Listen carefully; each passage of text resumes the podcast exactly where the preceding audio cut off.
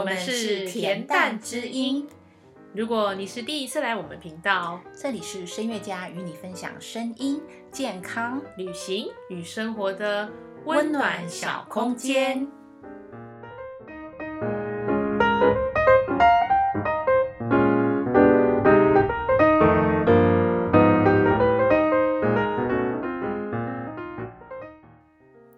我们常听到这句话，吼，我不确定我或是我的孩子是否有音乐天分，那还值得去投资学习吗？嗯，这是学生以及学生家长最常问的问题。嗯，嗯，关于这个问题，我们首先来讨论天分的种类好了。嗯，之前呢，其实我们分享过类似的文章。天分呢，其实是一个很复杂而且全面性的东西，嗯，没有办法用二分法来说你是有天分或是没有天分。真的。嗯 Howard Gardner 博士呢，在多元智能理论中有提到，人类有七种智能，那它分别是语言、逻辑数学、音乐、身体动觉、空间、人际智能和内省智能。嗯，我们现在以音乐领域来讨论。其实呢，音乐天分呢是需要包含上面七种智能。嗯，现在就来举例说明。好，我们来以歌手来讲好了。嗯有的人天生啊，声音就很不错。嗯以老师的角度来说呢，就是声音条件很好，这就是表示说你拥有的乐器，嗯而言，嗯哼，嗯。但是因为我们唱的是歌，歌就牵扯到歌词，所以呢，语言就非常的重要。有的人呢，在这方面会比较弱，嗯，但我觉得可以靠后天来学习加强。对外语没有兴趣的话怎么办？外语没兴趣哦。呃，其实语言呐、它是承载一个国家的文化，嗯，以及和人沟通的一种工具。如果对学习单字没有意愿的话，其实真的单字还蛮枯燥。对我来讲，我也我也不是很喜欢。对，但是你可以从音调上，或者是文化方面去切入。尤其是现在网络非常发达，就不会说只有翻字典这种很枯燥的选项。哦，我真的超恨翻字典的。可是它很有用。对，其实翻字典的确最容易记住最多事情。嗯嗯嗯，嗯，我觉得啊，像声乐这种语言天分啊，其实是可以靠模仿哦，出来。模仿模仿非常重要。就是你就像爬爬盖，像那个、呃那个鹦鹉嗯鹦鹉一样啊，你就把你说话的那个语音感觉就说的跟母语一样，人事一样，就让人家听不出来。对，这个非常重要。这个东西嗯其实是可以练习的。嗯嗯，就是反复靠揣摩、靠模仿，对对对然后一直反复练习，其实是可以达到就是。把自己要把自己当成是小婴儿。对，嗯，所以在模仿的同时啊，嗯你选择好的版本就非常重要。是，然后要大量的听，培养耳朵的敏锐性，然后用心观察版本与版本间有什么差异。我觉得这种收收获就很大。嗯，嗯嗯嗯。对于声乐呢，因为身体就是我们的乐器，那我们现在就来谈谈体感，也就是身体动觉智能。哦、这个超重要，这关系到练习的品质。真的，因为有些人练习啊，像我们小时候，我们比如说练钢琴好了，然后我们就常常练练一首，练一首就。嗯，比如说小奏鸣曲好了，你弹小奏鸣曲，可是头脑是放空的。我在想说，我等下卡通时间是什么时候播放？对对对然后我对等下什么时候要吃饭？就是想一些很不是不是曲子上的事情。其实我以前在练小提琴的时候啊，你不是还在看金庸吗对，？因为那个时候我爸丢金庸给我看，然后我就哦，实在是很着迷，放不下来。其实其实这是大家都有的经验啊。不过就是有些人练习是头脑放空，对对然后对让肌肉自己练习。对对久了器乐很容易这个样子，尤其是器乐。对，那久了当然练得起来啦嘿嘿。可是你之后学习到一定的程度之后，你就会知道说，就学习效率来说，这是无效学习。嘿而且上台的时候手指就会自动动，你头脑都不用想。其实这很糟糕，因为这样很容易失控。对对对对对，嗯，所以专业就是要达到能控制，对对对，能。控制。所以就是嗯你如果用用脑，当然练习就是非常非常累。，对啊，就是嗯一个小时像烧了三个小时一样。哎、真的哎，嗯，嗯，就是脑袋会非常非常累，可是就是。嗯，因为真的太累了，因为人真的很累嘛，对对对所以就是很少人会去练习的时候注意到这一点，就是用脑。我倒是觉得在这练习的时候，吼，其实要把它变得有点像番茄时钟那样子。嗯嗯嗯你要猜一个时间，猜一个时间，猜一个时间，而且中间一定要休息，嗯要补充水分、补充食物都可以。对，一定要啊、我觉得这样应该就比较能够能够就是用脑袋去练习。嗯，对，像之前之前有跟就是声乐大师合合作嘛，然后他就有提到说，嗯，真正声乐的好好方式的练习是十五分钟，你练十五分钟，休息十五分钟，再练十五分钟，休息十五分钟。我觉得这个真的很棒。对，就是你可以练一整天。对对，嗯，这是非常非常重要，就是胜过你一次练一个小时、两个小时、三个小时。嗯，不过常常常常会不小心，就是太专心的时候，一唱就发现，哎。居然已经过了一个多小时以上，对，然后才发现说，哎，我好像需要喝个水喉，这样。嗯，对啊，其实这样就对声音就比较伤啊，因为就会容易累嘛。对对对，哎，说到这个体感的话，哈，我觉得可能要举例说明会比较好懂。嗯那我们就拿大家都说的知道的跑步就来就是举例好了。哦，跑步。对对对，跑步呢，其实大家都会跑嘛，但是为什么会有奥运的选手级的人出现？嗯哼，就是大家要去思考说。平常人跟选手级的人之间的差别，大家都一样是两只手跟两只脚，但是为什么对方是选手级？嗯嗯，所以一定是有什么地方是我们平常人没有注意到，而且办不到的事情。对，我觉得这差别其实不光只是体力上的差别。对，嗯嗯，在锻炼跑步的时候啊，嗯，光是起跑的姿势啊，其实就。要分别的锻炼了，对对对，因为他为了提升爆发力嘛，那提升爆发力，他可能就会有单独的做重训啊，或者是跳跃的训练，还有重训要做，因为你要强强呃强力的训练你的肌肉，这样你才不至于会受伤嘛。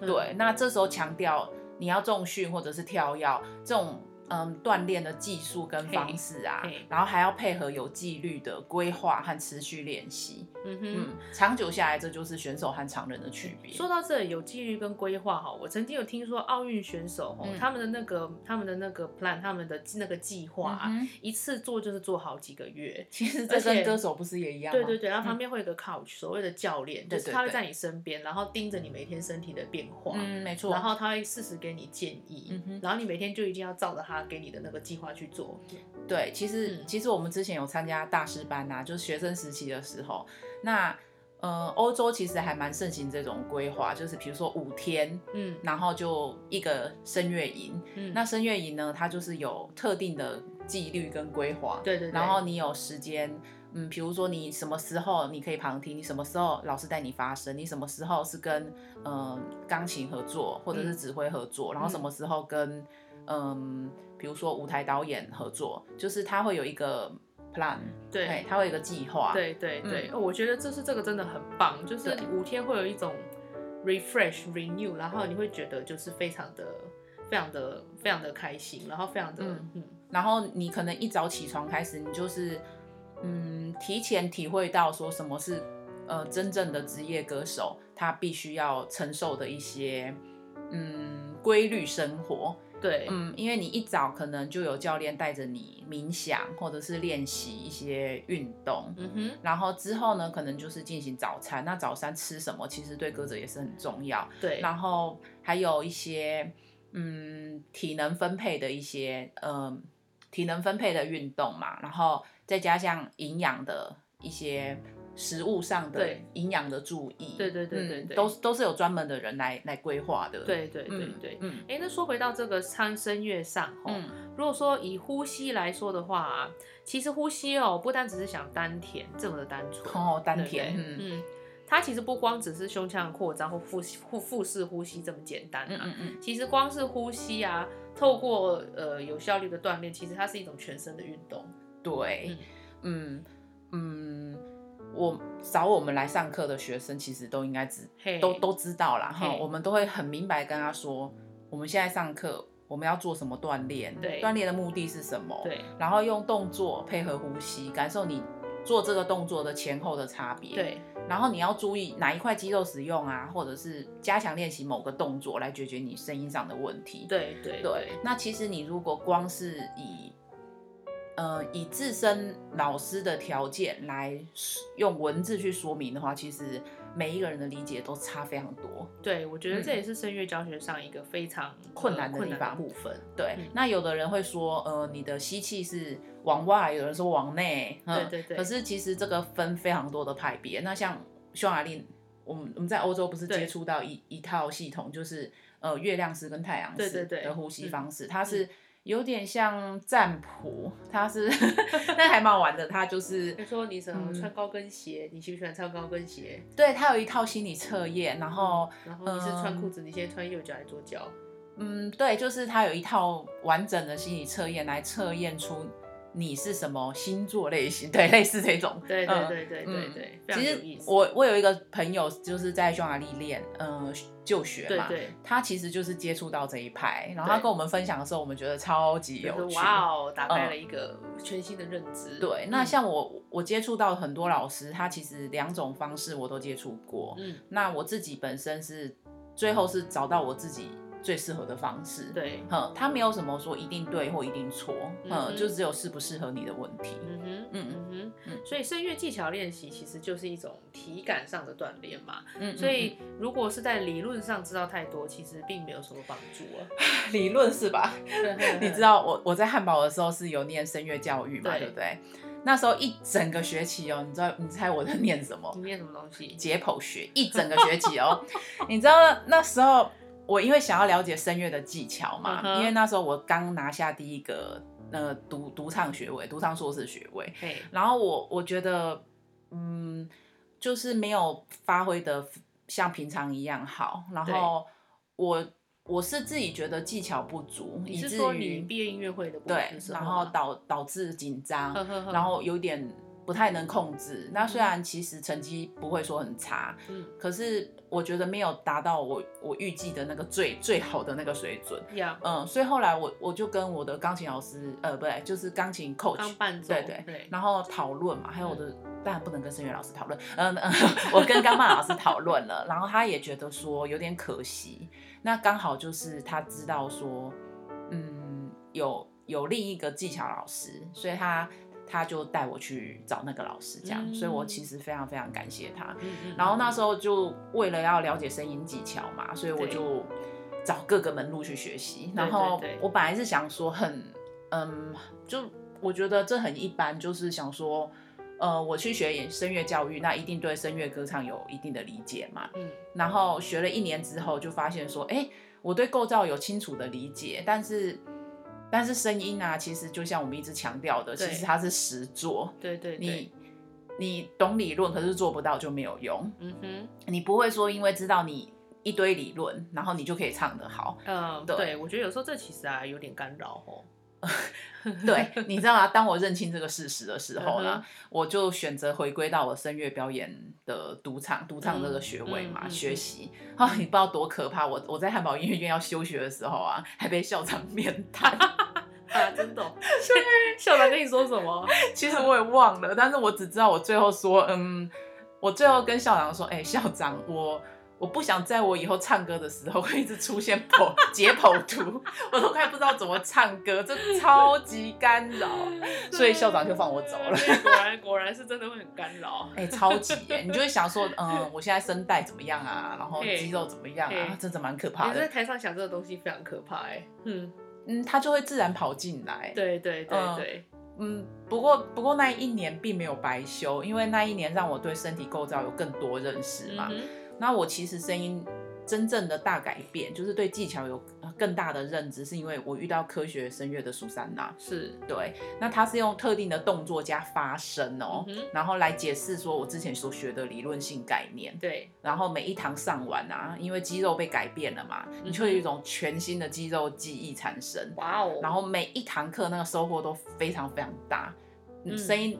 那个进进步真的很明显，你会觉得说正一步一步就往目标前进，然后它颠覆了我以前对练习的认知和方式。我觉得这感觉非常的，你知道，非常开心。对啊，对啊，所以你，所以我在汉堡，我就是一个礼拜我都会往 Rostock 去，就是甜甜在的那个城市啊。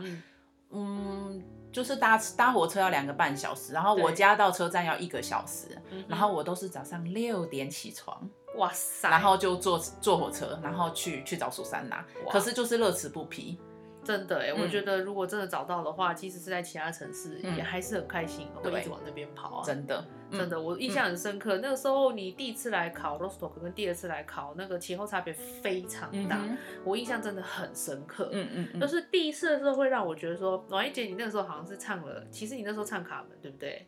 还是第一次吗？有点忘了。对我印象中，我就是觉得很觉得很可惜的一点，就是说我我第一次碰到就是一个一个东方人，然后唱歌的风格就是非常非常的非常非常的棒，非常非常的正确，可是声音非常可惜，就是就是差了那么一些，这样就是技巧差了一点点。对对对对，你会听到我一些。嗯，瑕疵在，对对对，就是那瑕疵就让让你那个音乐就就就就没有那么的美，这样子差了一些些。对，可是到第二次之后，我觉得就是哇哦，就真的是，嗯，差非常多，就是你可以感受到你在台上那种对自己身体的那个认知跟掌控能力，跟以前是完全不一样的。因为因为我可以控制，我可以把我的意念用我的声音去表达。嗯嗯，我这就是我一直在追求的。是，所以我就觉得说，真的是就是差两年的话，就是呃，找对老师真的可以带你上天堂。这是真的，这是真的。所以我觉得，身为一个歌者啊，其实最需要的，所以说回到我们前面那个。那个 Howard Gardner 博士说的这七智能主题的话，其实我觉得啊，身为一个歌者最需要的智能哦，其实是语言、身体动觉、人际关系跟内省智能。对，就是其实如果照呃这个博士所下的定义的话，其实音乐智能其实只要有一般的水准就够了。对，因为一般人呢会觉得说音乐天才，嗯，好像就是听到旋律。就可以立刻弹出来或写出来。对，可是其实，嗯，我真的跟很多歌手合作之后，我发现其实很多歌手在在呃 Howard Howard 博士所下定义的这个音乐智能方面，其实他们并不是特别的杰出。他所谓的那这种音乐的智能，实际上是对于作曲家跟指挥家，指挥，嗯嗯，对，或者是一些即兴演奏者，他们就很需要这样子的技能。对，可是很多歌者其实他们节拍跟音准，老实说，有的时候我有时候真的觉得就是，并不是特别的杰出。没有这个，因为所以指挥的存在就很重要，声乐 coach 的存在也非常重要啦。哎，可是呢，他们声音，因为他们声音天生就是就很漂亮，再加上他们就是对自己声音的掌控能力很好。没错，那他透过就是。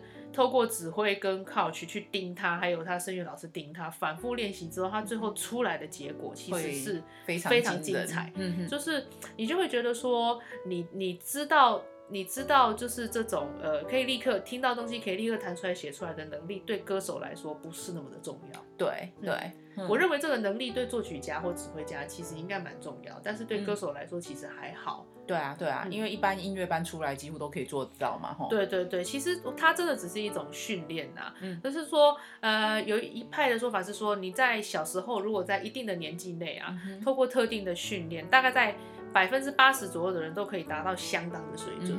那当然，有的人就是比较可以快达到这样的水准，或是不用训练就可以有一一定的样子。可是就是。你会觉得说，这并不是判断他是否是是一个优秀的艺术家，或是是否是有天分的一个唯一条件。嗯嗯嗯，对，嗯嗯。